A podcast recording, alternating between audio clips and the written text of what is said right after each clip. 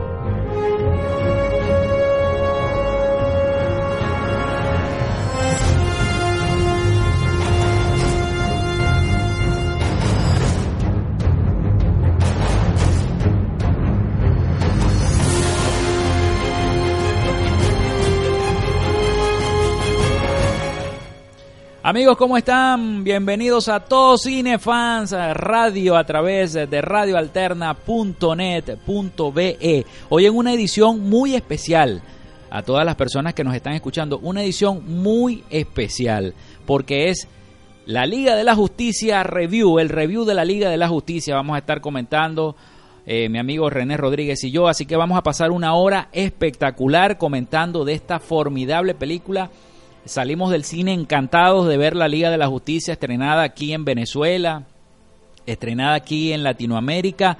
Y bueno, así que nos encanta, nos fascina que ya esté estrenada la Liga de la Justicia. Como siempre, en la conducción, producción, locución y todo lo que tenga que ver con este espacio, todo Cinefans Radio el número 42, señor René Rodríguez. Todo Cinefan Radio 42, mi amigo René Rodríguez y quien les habla, Felipe López, mi Twitter arroba Felo Piso López. Le doy la bienvenida a mi amigo René Rodríguez. Hoy vamos a estar comentando mucho de cine, vamos a estar comentando mucho sobre esta película que nos ha dejado demasiado, nos ha dejado anonadados, salimos del cine, este, eh, porque al principio teníamos muchas, muchas preguntas, estábamos muy escépticos con la película, este, de ver a, tantos héroes juntos, cómo iba a ser la productora para mostrarnos la historia de cada uno de los héroes. Bueno, y sí lo pudieron hacer, señor René Rodríguez, lo pudieron hacer.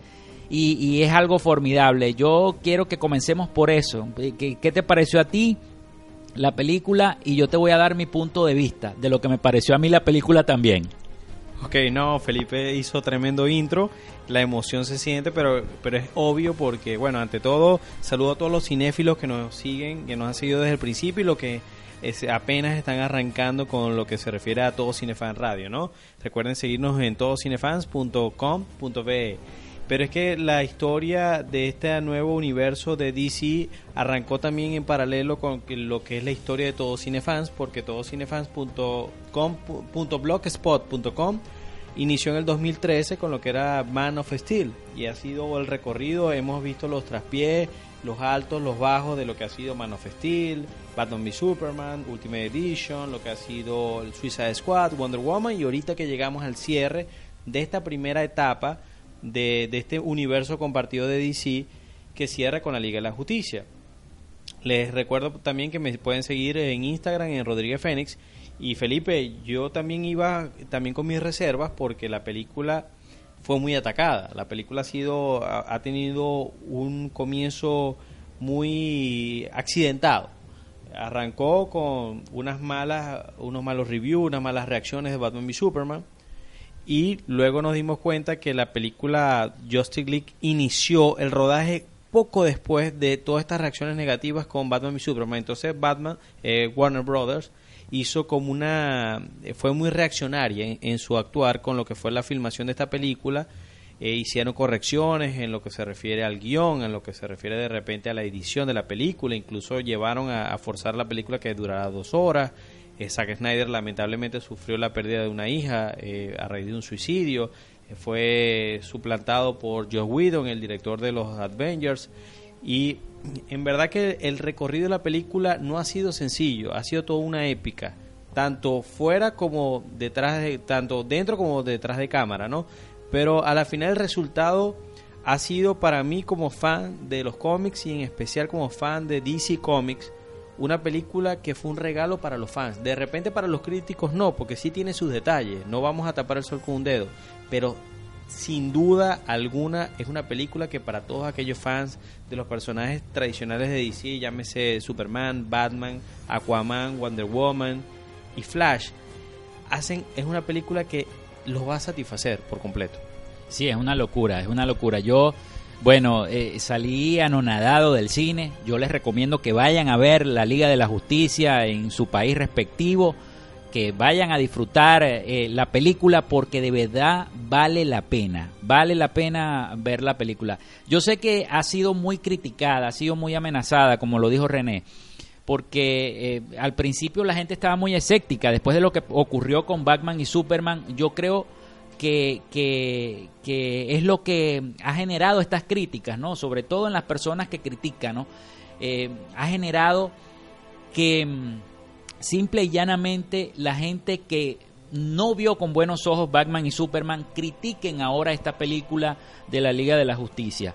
Eh, parece increíble, parece increíble, pero de verdad me cambió la óptica de ver, de ver eh, un poco más allá cómo el director desarrolló la hilación de la película y, y cómo desarrolló cada, cada hecho, sobre todo este, el de Superman. O sea, me encantó este Superman de Henry Cavill, muy parecido al de Christopher Reeve del año 78, el heroísmo, la luminosidad del héroe, eh, el, Superman, incluso hasta usa poderes que no se han visto ni en Batman ni Superman, ni siquiera en, en, El Hombre de Acero se vieron esos poderes que utilizó hoy Superman.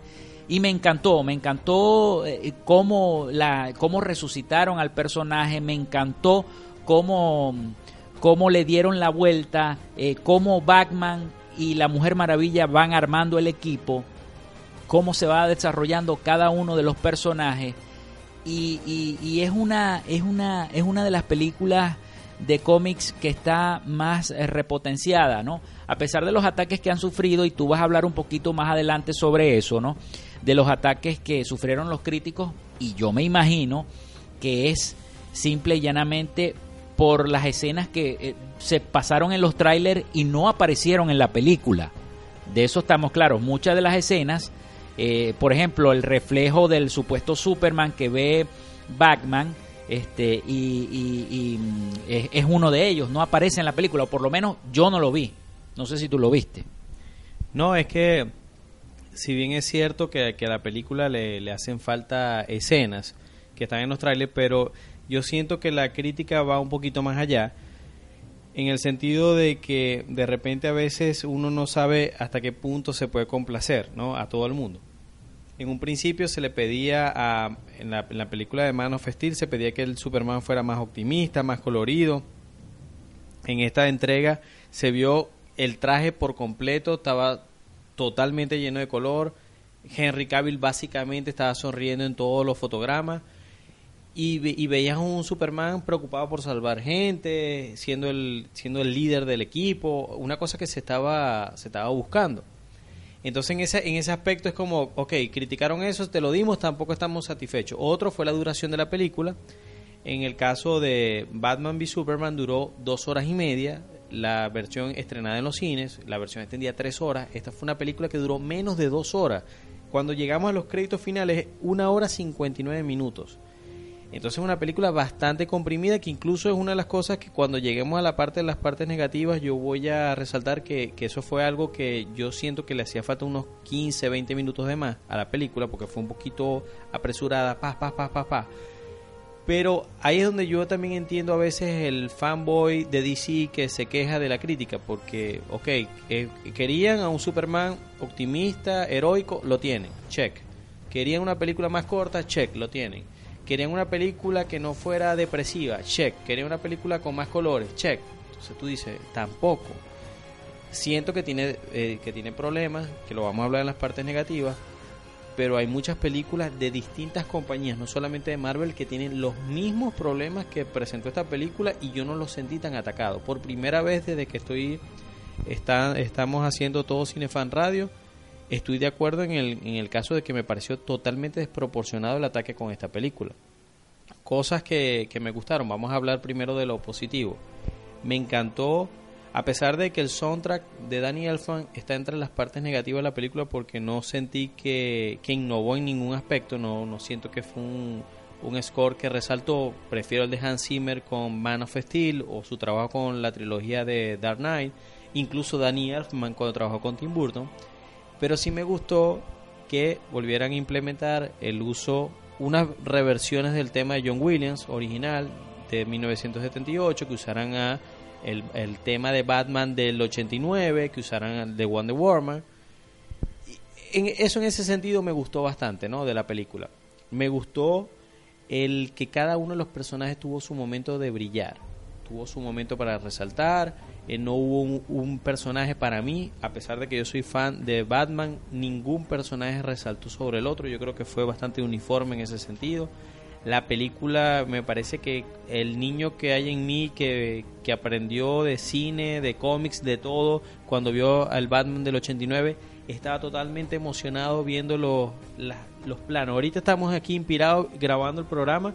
Eh, tenemos una pantalla reproduciendo todos los trailers, todos los behind the scenes de la película y sencillamente lo, la imagen es full Zack Snyder. De repente en algunas partes de las escenas de los guiones se veía la influencia de Joe Whedon con los chistes y todo esto, pero, pero visualmente era full Zack Snyder. Sí, total, total Zack Snyder.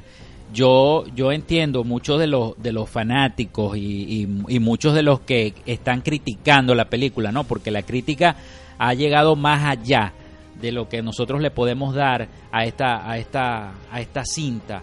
Una cinta que para mí tiene, para mí, tiene un 5 de 5 para mí. Me gusta. Y para él tiene 4, para mí tiene un 5 de 5. De verdad que la película a mí me gustó bastante. Me gustó bastante. 4 y yo 5. Pero la película me gustó bastante. Me gustó mucho este René y, sobre todo cada uno del desenvolvimiento de cada uno de los personajes. Eh, Flash tiene un punto importante, un punto álgido en esta película, es el que es el que hace sonreír a la audiencia en el cine, este apoyado por un gran Aquaman, que Aquaman Jason Momoa se la comió como como Aquaman, comentando un poco cada uno de los personajes y me comentaste que llegaste escéptico por Cyborg y fíjate que te gustó el personaje, hasta Cyborg nos gustó, que todos dijimos, bueno, ¿cómo van a hacer eso? Eh, eh, yo entiendo los detalles que tiene la película en cuanto al CGI y de eso vamos a estar hablando un poco más adelante en la parte negativa de la película, pero este te quiero hablar de los de, los, de cada uno de los personajes y, y del desenvolvimiento. Primero Flash, un Flash fresco, un Flash este nerd un nerd, un joven, un jovencito diferente, eso lo diferencia del de la serie de televisión de la Warner. Este, y, y la verdad es que motiva ver la película, motiva. Hay muchas escenas que no salieron y que mm, precisamente hay muchas escenas que no salieron en la película que se ven en los dos primeros trailers. Ustedes buscan los dos primeros trailers de la película de la Liga de la Justicia y hay muchas de esas escenas que salen en ese tráiler que no se ven en la película. Entonces, ese es uno de los detalles que critican, valga la redundancia, los críticos, o que critican algunas de las páginas de cine más importantes del mundo. Entonces, eh, esos son los detalles que quizás ensombrecen un poco esta película, pero en cuanto al desarrollo de cada uno de los personajes, como lo venía diciendo, es formidable. A mí me encantaron cada uno de los personajes, hasta Cyborg me gustó. Y la frescura que le imprime Gal Gadot como Wonder Woman a la película es increíble. De verdad, Gal Gadot me gustó mucho. La, y, y, y, si, y bueno, eso es para cada uno de los personajes. No sé qué te parecieron a, ti cada uno de los personajes para que después entremos en cada una de las escenas de la película. Ok, en, la, en, la, en lo que se refiere a los personajes, bueno, voy a arrancar con mi favorito que es Batman. Batman tiene la segunda escena de la película, que es una escena que según he leído y investigado es un reshoot, que, que se ve un poquito él investigando todo esta, el fenómeno de los parademons y todo esto y se nota de que, que es una tiene una mezcla entre Batman y Superman con el Batman de Tim Burton. Yo siento que Ben Affleck en esta película tuvo un poquito de Michael Keaton, tuvo un poquito de Val Kilmer y tuvo un poquito de él mismo. O sea, fue una mezcla entre esos Batman. El Batman un poquito de Joel Schumacher, un poquito más, eh, más más relajado.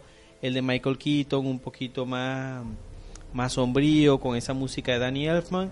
Y lo que se vio en la, en la parte del de el Batman brutal, en, la, en lo que se refiere a la acción, en Batman v Superman. Incluso en el Batman de Christian Bale, porque hay una escena que es una de mis escenas favoritas de la película, cuando él se está quitando el traje y se ven todas las heridas luego de enfrentarse con Superman. Me recordó una escena de Dark Knight cuando eh, Christian Bale como Bruce Wayne se está quitando la camisa y Alfred empieza a señalar todas las heridas y las consecuencias que tiene la lucha contra el crimen para un ser humano que no tiene poderes, ¿no? De esa escena, mi, mi momento que tiene que ser de Joe Whedon favorito es Wonder Woman tomándose un whisky con Batman. Eso es, eso va a ser un clásico para mí, me encantó. En cuanto a los personajes, bueno, cayendo en Wonder Woman, ella sigue siendo la punta de lanza, a pesar de que Superman es el líder natural, pero Wonder Woman se ha convertido en la punta de lanza en lo que se refiere a esta representación de los héroes de DC en el cine. Eh, Gal Gadot se la come, como decimos aquí en Venezuela, en toda una de las escenas que tiene. Ella transmite una, una pureza, una nobleza, es aguerrida, es bastante complejo todo lo que, lo que ella puede transmitir como actriz en ese personaje, ¿no?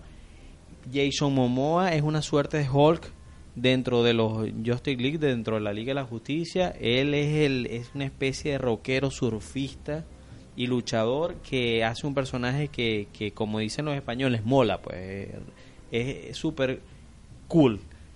Otro, los personajes, Ezra Miller, yo estaba, yo tenía resistencia con él porque yo soy fan de la serie de Flash de Warner y me parece que fue una mezcla entre geek, él era fanboy y, y los poderes, la, manera como transmitieron los poderes visualmente.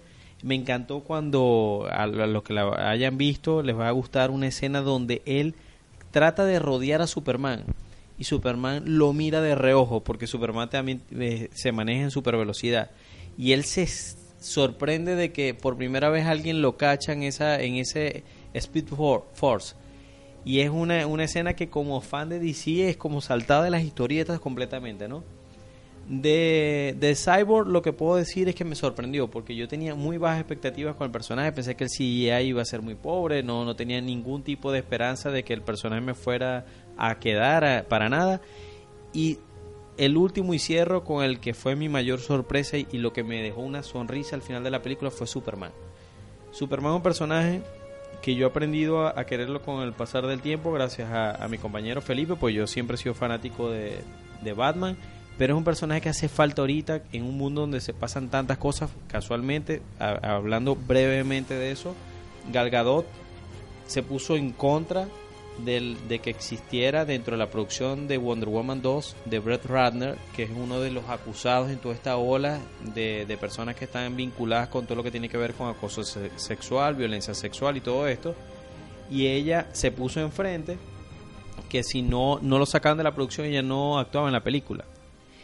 Y yo digo que, que yo siento que, que se está formando en esta, en este, en todo lo que se refiere a la Liga de la Justicia, ese ese leitmotiv de Superman de que a la final se tiene que hacer lo correcto. Entonces, en ese sentido, eso fue lo que me transmitió él. Por primera vez desde que yo veía las películas de, de Christopher Reeve, yo no sentí ese Superman. Por mucho que Man of a mí me parece que también es un peliculón. Me encanta Man of a nivel de guion, de actuación, de efectos especiales y todo esto.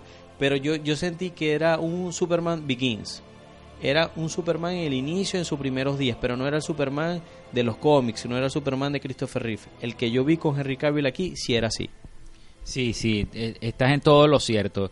Y, te, y te hablo un poquito de Superman porque de verdad eh, eh, eh, hay una gran diferencia entre el, el, Henry Cavill que actúa en El Hombre de Acero y el Henry Cavill que actúa en Batman v Superman y en este en la Liga de la Justicia. Totalmente son dos, dirá, diríamos que dos polos opuestos, ¿no? Este, este es un Superman más lúcido, tiene más luz, el traje tiene más color, es un Superman más héroe, más el héroe que necesita la gente. Y, de verdad me gustó muchísimo. Como fan del personaje, me llenó de color la vida, pues. Esa es la frase del día. Me llenó de color la vida y me hizo recordar la infancia, el del Superman de los años 80 y del 78, que, que me gustó tanto eh, la interpretación de Christopher Reeve y que hasta el momento nadie lo había podido hacer tan bien como él. Y bueno, vemos en Henry Cavill un, potencial Superman potencia. Pero es que fíjate, cuando tú dices que te llenó de color la vida, es que nosotros, para aquellos que nos están escuchando que de repente no viven en Venezuela, nosotros vivimos bajo un estado fallido súper complejo, súper estresante y depresivo.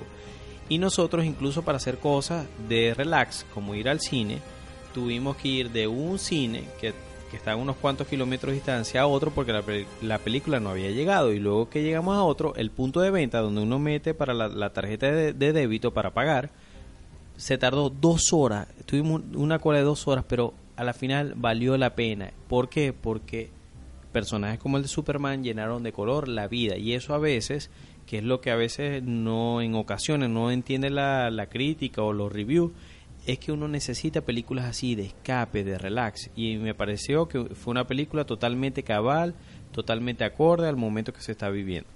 Sí, total, René, yo coincido contigo y, y, de verdad, me gustó mucho también Batman, ¿no?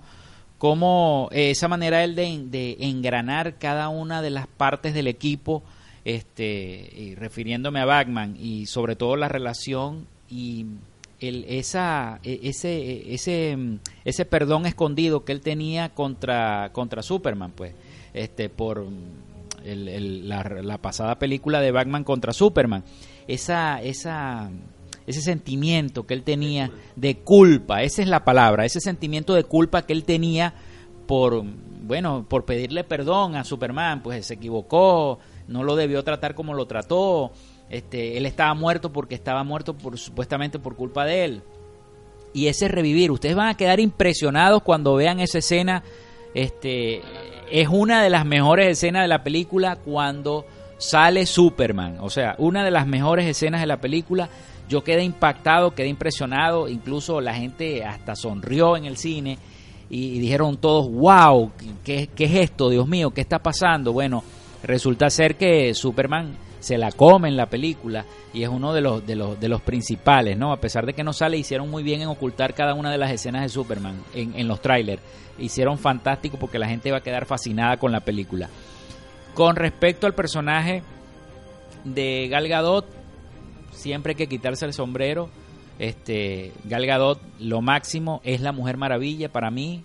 Este, después de de, la vieja Mujer Maravilla de los años, de Linda Carter de los años 70, este, yo creo que eh, Gal Gadot se la está comiendo, de verdad se merece el personaje.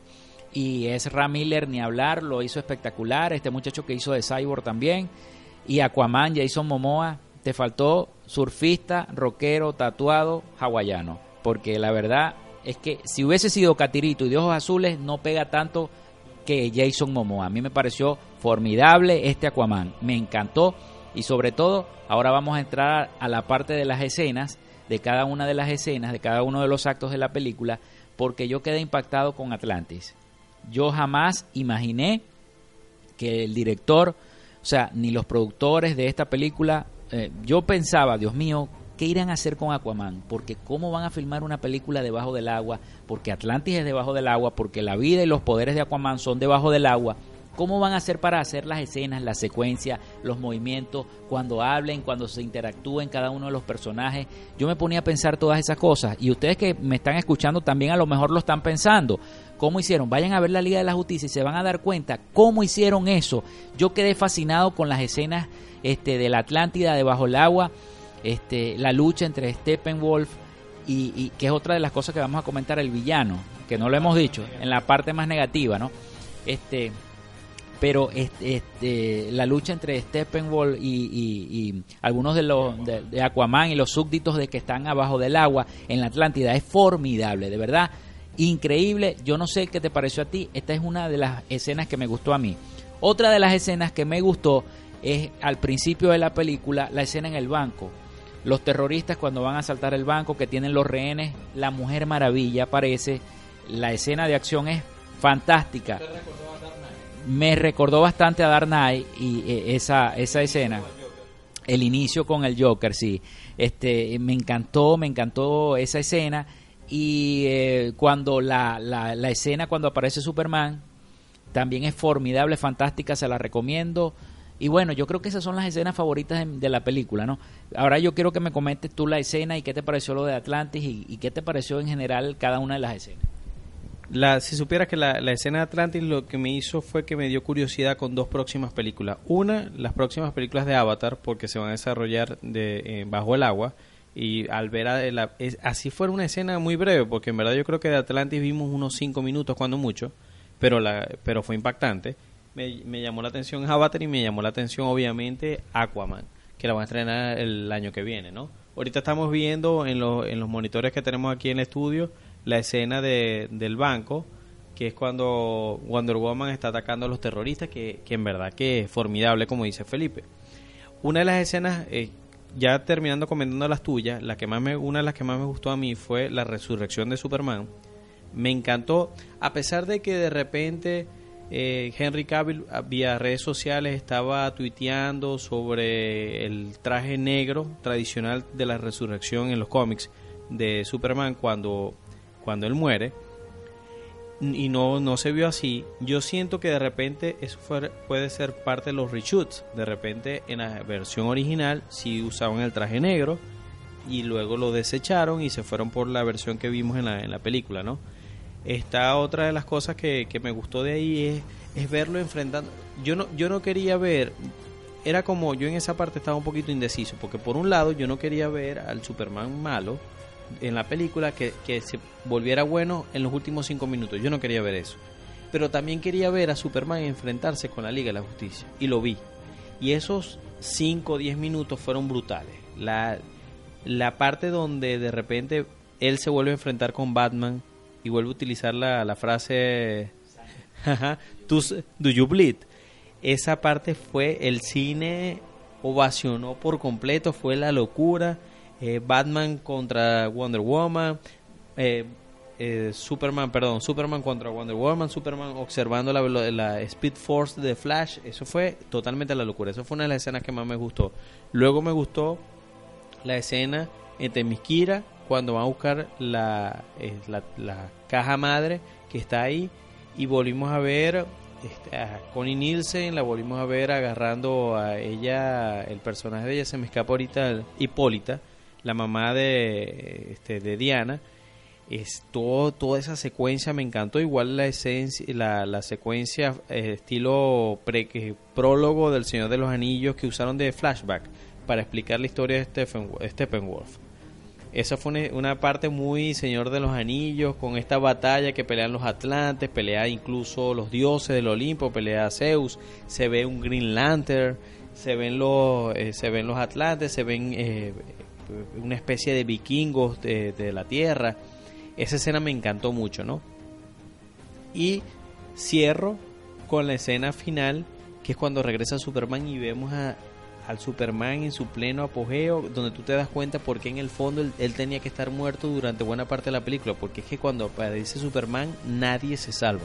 Sí, sí, total, total. Se me había olvidado esa escena. Yo me imagino que, que la, la escena de, de la pelea del prólogo cuando están contando de dónde viene Steppenwolf y todo eso y toda la escena que se produjo y las peleas con las amazonas en la isla de Temisquira, este tiene que ver también con Chazán, con la película de Chazán, que no las, no las mencionaste, que viene de Zeus, que Chazán también es mago y viene de toda esa, de toda esa magia.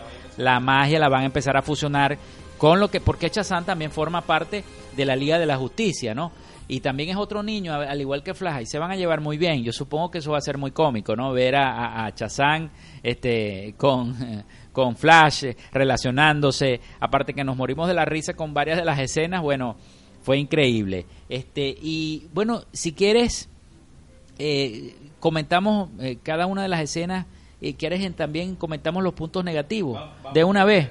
Vamos a lo negativo. ¿Qué es para ti? Yo quiero que tú empieces con lo negativo este, eh, aparte de lo que yo creo que fue la última parte del exceso de CGI y al villano, Steppenwolf, para que tú me comentes un poquito. El villano sin duda fue la, lo principal, entre lo que no me gustó de la película, es un villano que innecesariamente estaba hecho de CGI, estaba basado en computadora, se pudo hacer con un, con un actor, se pudo hacer un actor con maquillaje, con unos grandes, de repente, prótesis o armadura. No, no sentí la necesidad de... Eh, no, no había la conexión de ese eh, con ese actor de carne y hueso, ¿no?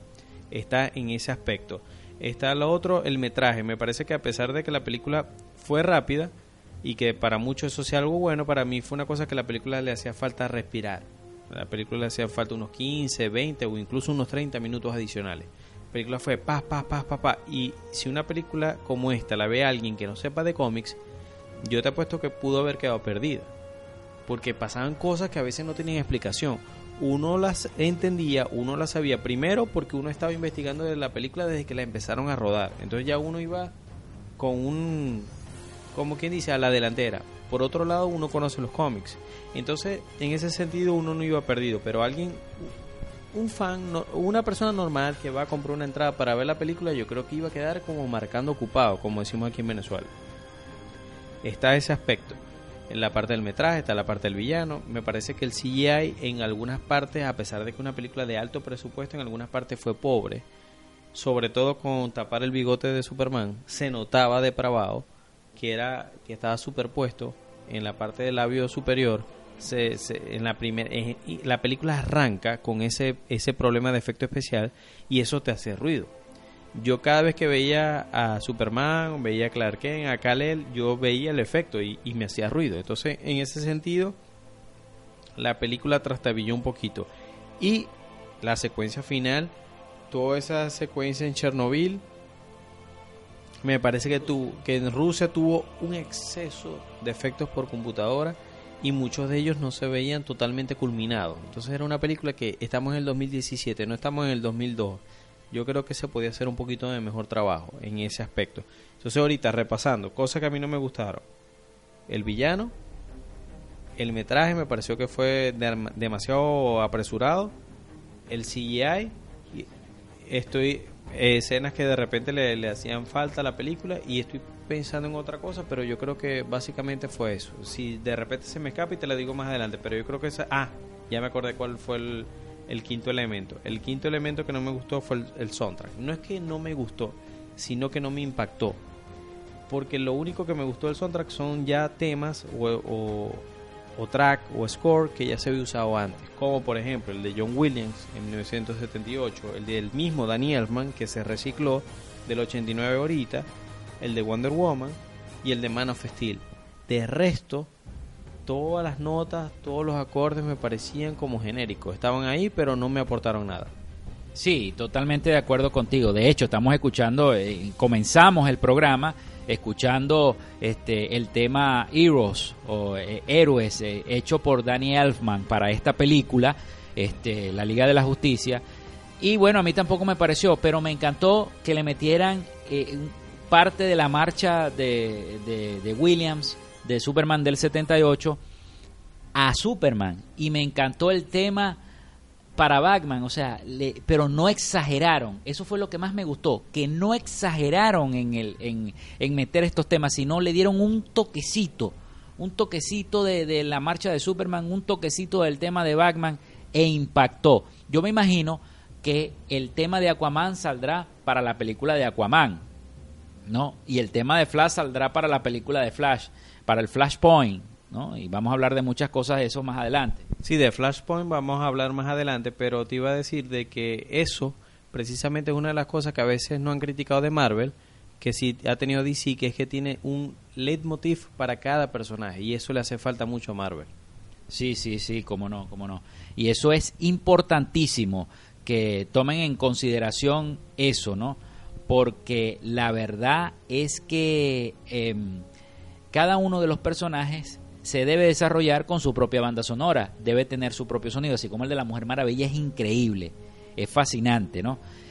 Y te digo respecto a lo de cada una de las escenas. Bueno, hay escenas que, por ejemplo, la que comentaba al principio, mm, el reflejo del supuesto Superman cuando Batman está viendo a través de una ventana no sale en la película. El otro Flash atravesando un, cristal tampoco sale en la película.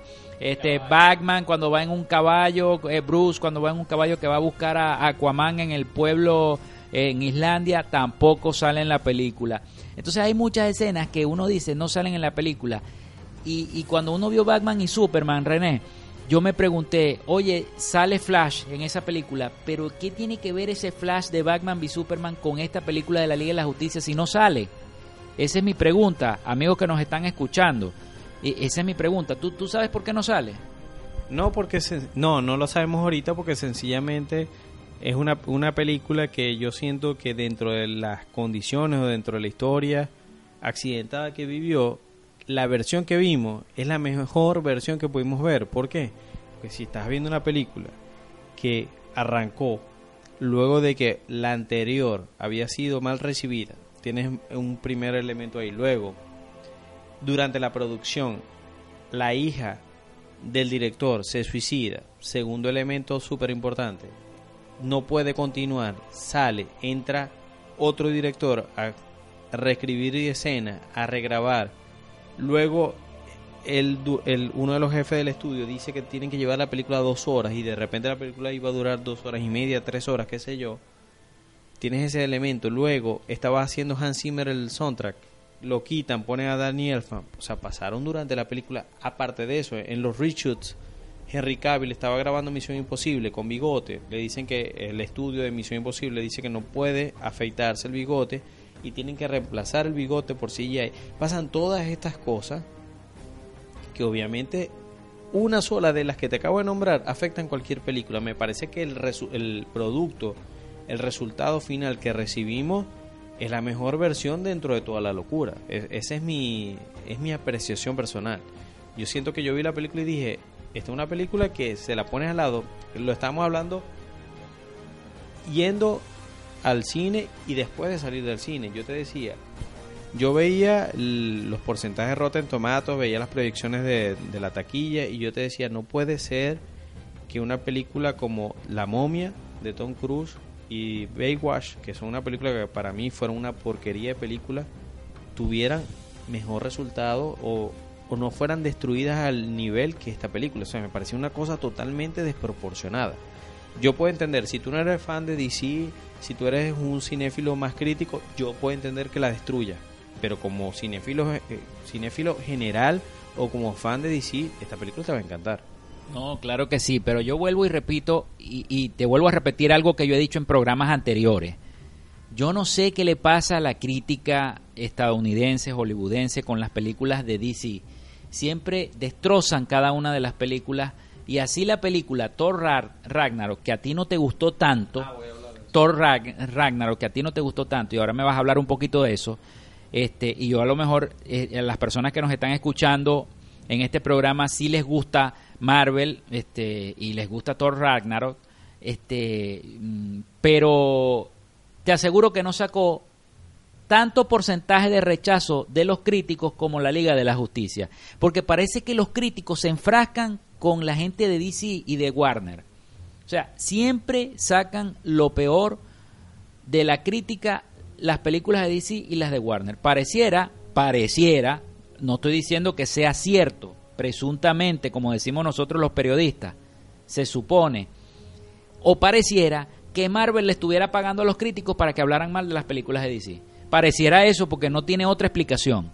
No, yo no, yo no, yo no creo eso, yo no llego hasta ahí. Yo sencillamente, te lo digo por qué, porque uno de los dueños de, de Rotten Tomatoes es Warner Brothers. Y ellos como dueños de Rotten Tomatoes no se van a echar mierda a sí mismos. Solamente te puedo decir lo siguiente, para mí es que están predispuestos. Entonces ya Marvel están predispuestos a que les guste. Y es una cosa que la película es buena por adelantado. Yo he sido fan de las eh, a diferencia de Felipe, y pueden incluso escuchar otros Todos Cinefan Radio para que vean que es verdad lo que les estoy diciendo. Yo he sido fan de varias películas de Marvel. Entre mis favoritas está Guardianes de la Galaxia, está Winter Soldiers, está incluso Avengers la primera, está Iron Man.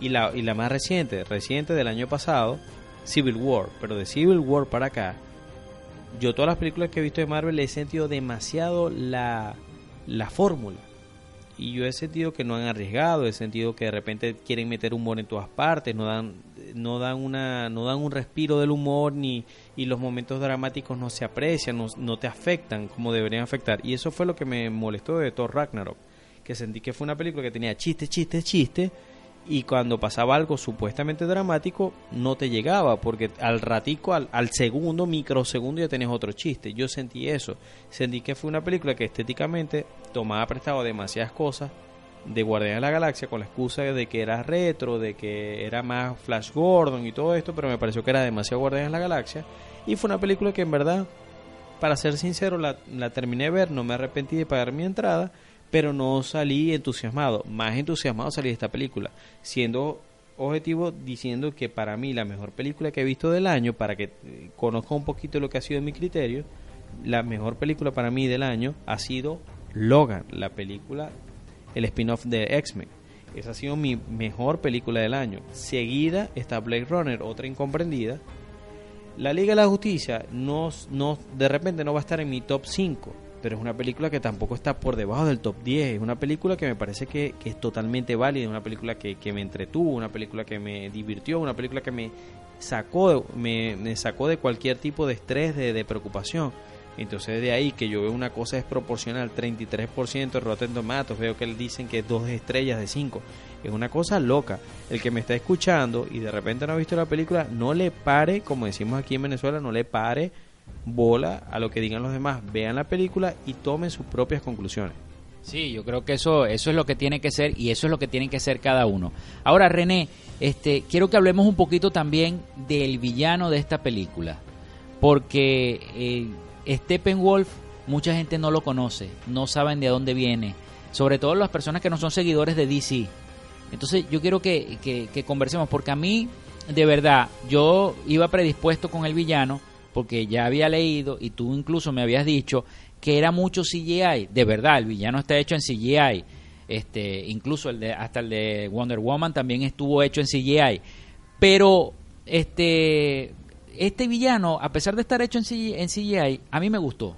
A mí me gustó lo que hicieron, pues, con el villano. Un villano, un hecho, un personaje sencillo, pero a la vez, este, como que te da la, la, tú lo miras bien, entonces te imaginas, sí, está hecho en CGI, ok, perfecto, está bien, pero pasó.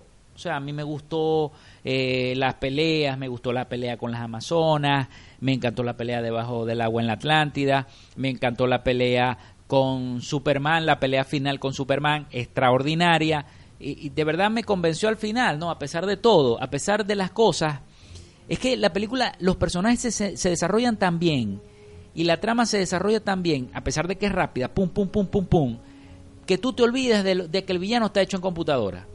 Esa es la respuesta. Y eso es lo que yo te simplifico. No sé qué piensas tú. Bueno, yo, yo hasta ahí no llego en el sentido de que a mí no me gustó, o sea, no es que no me gustó, sino que sencillamente no, ni, ni frío ni calor. Yo quedé como igual con el villano. Sí veo que es un problema muy común de un tiempo para acá con las películas. Pasó con Suicide Squad ha pasado con películas también de, de, Marvel, que esos villanos de mucha computadora no, no terminan de, de, afocar.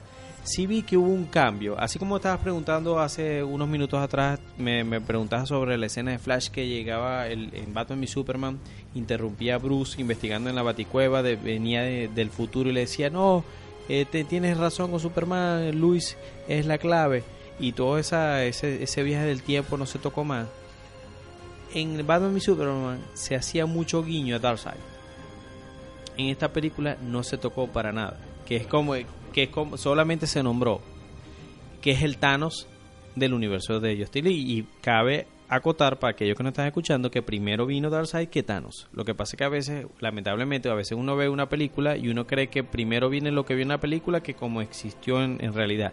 Pero no, el origen fue en, en Justice League, en DC un personaje parecido al de Thanos y parecido a Apocalipsis en X-Men. O sea, cada una de estas sagas tiene un personaje que, es, que a la final ha sido copiado de Darkseid. Lo que pasa es que como no hemos visto Darkseid, todo el mundo cree que Darkseid es una copia, pero no ha sido así.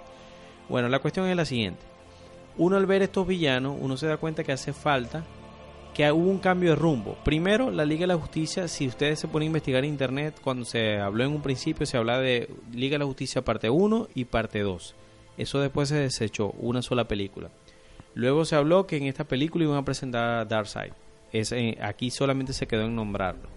Pero una de las cosas que más me llamó la atención y me pareció que fue otro de los cambios de rumbo, porque ¿cuál fue el cambio de rumbo que hubo en la película? Que las películas de DC, de Man of Steel para acá, quisieron copiar mucho la trilogía de Nolan.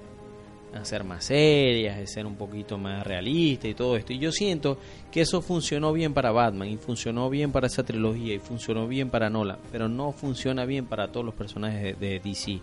Porque hay personajes de DC que son graciosos como Flash, que son optimistas como Superman, que son más románticos como Wonder Woman, y no todos tienen que ser como Batman. O sea, cada persona, ahí están cayendo en el error que está cayendo ahorita el, el universo de Marvel, que todos los personajes se parecen a Tony Stark. Que ahora esto tienes a Star Lord y ahorita estás viendo a Thor que se parece a Star Lord y a, y a, Tony Stark. Y vimos a Spider-Man, entonces todos son graciosos. Aquí está pasando que todos eran como oscuros, depresivos, como Batman. No, Batman es Batman y Superman es Superman. Cada uno por su lado. Entonces, yo siento que el cambio de rumbo ha sido que le dieron más luz, que le dieron más optimismo a los personajes, cambiaron la parte de parte 1 y parte 2. Darkseid lo dejaron, yo creo que a lo dejaron para un Justice League parte 3. Pero la parte 2, Felipe, en esa escena post crédito, vimos dos escenas post crédito, que es lo que nos falta ya para antes de cerrar el programa la primera me encantó, lo usaron en, en la serie de Flash, corriendo con Supergirl en una carrera, que es un guiño a un cover de cómics, y aquí lo volvieron a hacer en una escena post crédito que me encantó, que es Flash corriendo en competencia con Superman. Y luego la segunda escena post crédito que me encantaría que la comente, que es la que yo creo que es la que va a plantear la segunda parte de esta película, que de repente puede tener otro nuevo Batman. Puede ser Jay Gyllenhaal o cualquiera que lo decida si Ben Affleck no va a continuar, que yo creo que esta es su última película de Batman, de repente me equivoco. Pero lo que me encantó de esa escena post crédito de esa última es que vimos al Lex Luthor más parecido a Jim Hackman, interpretado en este caso por Jesse Eisenberg, viendo a Deathstroke y están hablando de crear la Legión del Mal. Imagínate eso, ¿no? Porque antes de crear, antes de ver esa escena, vimos también un guiño, un guiño de lo que podría ser el Salón de la Justicia que también Batman como que donó alguna parte de algún sitio para hacer un salón y ya estaba poniendo las mesas. La mansión 10 y bueno, este que está derrumbada y la va, la va a construir. Entonces, allí en esa mansión 10 ya estaba hablando de colocar una silla redonda, con varias sillas, con seis sillas. Pero enseguida le dijo a la, a la Mujer Maravilla, bueno, son seis sillas, pero caben más. Entonces uno queda loco y dice, Dios, viene la, viene la, la, el Salón de la Justicia. Eso quiere decir que viene también la Legión del Mal, ¿eh? como, como los cómics lo reflejan. Y también este, me encantó la escena post crédito de, de, la carrera entre Superman, que lo llamó Tortuga Flash, este, y, la, y la escena post crédito de Deathstroke con Lex Luthor, que lo está reclutando para la Legión del Mar, por supuesto, quien va a poner todo el dinero es Lex Luthor. Claro, su corporación millonaria. Recordemos que no solamente Batman es el multimillonario, sino que Lex Luthor usa el ingenio que tiene, la malicia, la maldad y el dinero que gana. Y de hecho, se escapa de la cárcel, de la prisión. Y yo le decía a René, oye, me encantó el hecho de que, y aquí voy a espolear un poquito, de que cuando se escapa de la prisión, el policía va hasta la celda y encuentra a una persona que es calva, igual que Lex Luthor, y le dice, Lex, eh, eh, sal de la sal de la celda, Lex, sal de la celda, y a lo que se acerca no es Lex Luthor, sino una persona que se está sonriendo y la carcajada es parecida a la del Guasón. Entonces, eso me hace entender de que el Guasón en el futuro, en una película futura va a aparecer. ¿Y por qué no? Te diría yo que podría aparecer Darkseid, Darkseid en eh, eh, hecho por Joe McDanielo. Ese es el nombre de la, del artista, me está diciendo aquí René. Bueno, ¿y por qué no podría aparecer Darkseid en una segunda parte del Hombre de Acero? También podría aparecer porque es enemigo de Superman, Darkseid. Yo, creo, que, va a aparecer una tercera. Yo creo que eh, se van a ir más por en la segunda, en, lo que tú estás comentando de la Legión del Mal. Y esa escena que tú comentas, yo creo que esa escena le hace guiño a dos cosas. La escena cuando Lex Luthor, en esa escena post crédito, cuando Lex Luthor supuestamente está en su celda, pero no es Lex Luthor, hay una, hay unos paneles de cómics del Killing Joke donde Batman se da cuenta que el preso, que supuestamente era el Joker, no es el Joker, y está sonriendo, y es un guiño a eso, pero también en la misma película de Superman 2, de Richard Donner, que supuestamente el ex Luthor estaba en su celda y no estaba en su celda. Entonces en eso, y fíjate que el traje que tenía Jesse Eisenberg también se recordaba mucho al del ex Luthor, ¿no? Y a mí, a mí en el fondo, a pesar de que la gente critica a Jesse Eisenberg en, en Batman v Superman, a mí me gusta esta versión. Y, y, me encanta esta nueva Legión del Mal que se vaya a hacer y me llama la atención la, Liga de la Justicia en ese aspecto. Y si va a ser más campi, si va a ser más live, me lo tripeo. O sea, no todas las películas tienen que ser súper serias, súper greedy. O sea, no tienen que ser así. O sea, las películas tienen que ser de también de escape, de relajación. Bueno, ya cerrando, Felipe, tus últimas reflexiones antes de que ya nos vayamos con la, la canción eh, de la película. Bueno, este te puedo decir que me encantó la parte de la resurrección. De hecho, algunas imágenes que, que, pudimos ver en los monitores internos del estudio, este, de Clark Kent, la relación con Luisa Lane, y vemos que el talón de Aquiles de Superman es Luisa Lane, indudablemente. Este, y vemos esa relación fraterna que incluso hasta mi novia que fue con nosotros al cine este, le encantó la escena cuando se reencontró con, con, Superman, con, con Clark, Luisa, y, bueno, casi llora. Me dijo, ay, casi me hace llorar la, la, escena. Porque eh, definitivamente lo que paró a Superman y lo que lo calmó fue el amor. El amor. Y el amor calma todo, ¿no? Y volviendo a lo que tiene que ver con la Legión del Mal, este, yo pienso que Lex Luthor, interpretado por Jesse Eisenberg, es un Lex que es maquiavélico. Su cara y calvo se ve maquiavélico. Y yo creo que por eso fue escogido para este personaje, por la cara maquiavélica que tiene, por la cara maligna que tiene de pensar en el mal y porque es joven y que puede, y que puede hacer de todo. Y fíjate que lo primero que dijo, bueno, resucitó el Dios. Sacaron al Dios del cielo. El Dios del cielo, en vez del cielo, salió de la tierra dijo. Entonces eso llama la atención de que ahora va a ir con todo contra Superman porque simplemente el ex Luthor siempre ha sido manejado de la envidia para contrarrestar el personaje de Superman y eso es lo que le, llena la maldad, la envidia, la envidia le empuja la maldad hacia, hacia afuera y eso es lo que hace el personaje del ex Luthor en los cómics y eso es lo que hace el personaje de Jesse Eisenberg en esta película y en la película futura que hagan de la Liga de la Justicia. La verdad que hemos pasado una hora formidable hablando de esto, René. Bueno, ya cerrando de mi parte, te voy a decir dos cosas. Una, que estoy totalmente curioso con la versión extendida que puedan sacar de esto, porque eh, tenemos en, la, en los monitores del estudio pasando un sinfín de lo, todo lo que han sido los trailers, lo que han sido los trascámaras y todo esto. Y, y volviéndolos a ver luego de ver la película me di cuenta que en verdad hay muchas escenas que salen en los trailers que no salen en la película. Entonces me llaman, y incluso escenas que son, que, que cuando veía los trailers me, me, encantaron. Entonces me llama la atención ver la versión extendida de esta película, porque yo recuerdo, y pueden irse hacia atrás a las redes sociales de nosotros, la mía es Rodríguez Fénix, y pueden ver nuestro video review de Batman y Superman, y salimos un poquito eh, encontrados con...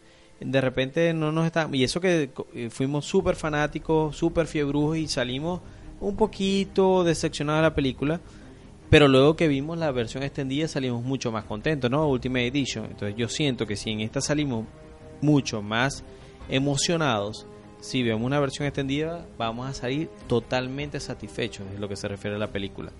Entonces en ese sentido estoy... Eh, me llama poderosamente la, la, la, atención lo que se puede lograr a futuro, lo que, lo que esta película puede lograr a futuro.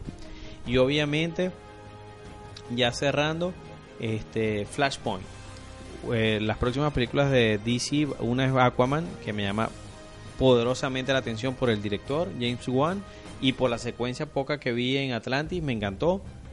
Pero Flashpoint me llama, me llama también porque eh, no solamente porque conozco el cómics y sé que van a resetear lo que es la realidad de DC, porque es un básicamente eh, Flash viaja al pasado cambia algo y el en el presente todo cambia al punto de que Batman ya no es Bruce Wayne, sino que es Thomas Wayne y el Joker es Martha Wayne, o sea, es una completa locura. Entonces esa película me llama poderosamente la atención. Felipe, ya ya antes de ya colocar música, dame cuál es la posición, tu ranking de las cinco películas. Yo te voy a dar la mía y tú me vas a dar la tuya y ya nos vamos con la canción. Ya cerrando, bueno, recuerden que mi Twitter R René Y Rodríguez, mi Instagram Rodríguez Fénix y mi top 5 es el siguiente. Man of Steel está ahí de número 1, número 2 Wonder Woman, número 3 Justice League, número 4 Batman v Superman y número 5 está Suicide Squad, que si por mí si fuera un top 4 saco a Suicide Squad. No, y, y, yo supongo que a lo que estrenen otra de las películas la vas a sacar. Eso va a ser así. Bueno, mi top 5 es igual, es más o menos parecido. Este, eh, El Hombre de Acero, Man of Steel. Este, el segundo es Wonder Woman. La tercera es Justice League, la Liga de la Justicia. La cuarta es eh, Batman v Superman, pero la versión extendida. Y la quinta es este, el Escuadrón Suicida, que si pudiera sacarla, la, pudiera, la pudiéramos sacar, pero es un top 5 de las películas de DC que van hasta el momento. Así que, señoras y señores, hemos llegado ya al final, al final de otro Todo Cine Fans Radio, que por supuesto nosotros siempre estamos consecuentes con cada uno de ustedes, con este Todo Cine Fan Radio 42, dedicado única y exclusivamente a la Liga de la Justicia, este review, luego de salir del cine. Eh, estamos encantados y estuvimos encantados en la película.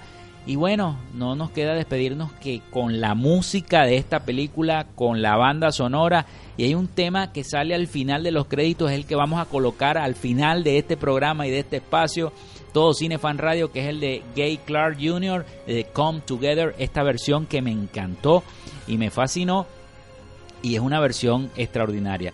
En la producción, musicalización, edición y montaje, sin antes decirle, antes de decirle eh, los créditos finales, es que nos pueden seguir en el Twitter de Todo Cinefans, arroba Todo Cinefan, en el Instagram, arroba Todo Cinefans, también nos pueden seguir, síganos por favor, y pueden visitar la página www.todocinefans.com.be. Así que en la producción, musicalización, edición y montaje de este espacio, Todo Cinefans Radio, mi amigo René Rodríguez y quien les habla, el arroba Felo Piso López, Felipe López. Les dejo mi Twitter para que también me sigan y los vamos a dejar con la buena música de este tema que me encanta, Con Together, esta versión de Guy Clark Jr., que de verdad es formidable, formidable, formidable. Así que los dejamos con esta versión y que pasen un feliz, formidable día. Así que nos escuchamos pronto.